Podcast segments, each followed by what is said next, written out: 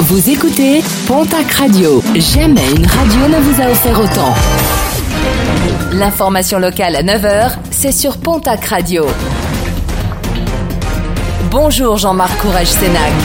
Bienvenue à vous. Après une série de cambriolages, quatre personnes viennent d'être interpellées dans les Hautes-Pyrénées. En début de mois, trois individus qui venaient de commettre un vol par effraction dans une maison ont été identifiés comme étant également les auteurs d'un autre cambriolage commis dans un entrepôt. Le lendemain, le cambrioleur d'une école a également été arrêté. Les individus prochainement présentés devant la justice. Les accidents graves se multiplient dans la région après l'accident de lundi soir à Lamayou où cinq personnes ont été blessées. Une autre collision frontale a été déplorée hier matin route de Malossan à Arzac. Un conducteur de 54 ans a dû être désincarcéré de son véhicule avant d'être évacué dans un état grave vers l'hôpital de Pau. Et pour lutter contre l'insécurité routière et comme je vous l'avais annoncé en début de semaine, une opération de prévention a été menée par la préfecture avec la police municipale hier matin à proximité du pôle universitaire de Tarbes, viser les deux roues qui présentaient un défaut d'éclairage, une opération pédagogique où il a été rappelé l'importance de voir et d'être vu.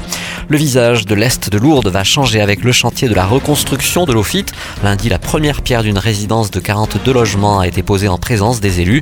Plus de 550 logements doivent être détruits pour offrir de nouvelles conditions d'hébergement et un nouveau cadre de vie. Un projet de plus de 6 millions et demi d'euros mais dont le coût devrait évoluer et cela en fonction de la hausse des coûts de construction. Les arnaques se multiplient concernant l'achat de granulés de bois sur internet à tel point que la gendarmerie a lancé un appel à la vigilance face à la pénurie qui entraîne une très forte hausse des prix. Des tarifs alléchants sont proposés sur la toile. Seul problème, vous n'êtes jamais livré mais votre argent a bel et bien disparu. Un site internet a même été mis en place par les victimes de ces arnaques, granulésdebois.org. Et puis une idée sortie loisir dès vendredi et jusqu'à dimanche à Bossienne dans les Hautes-Pyrénées non loin d'Argelès-Gazost avec une exposition et démonstration de mini-camions et engins de chantier radiocommandés.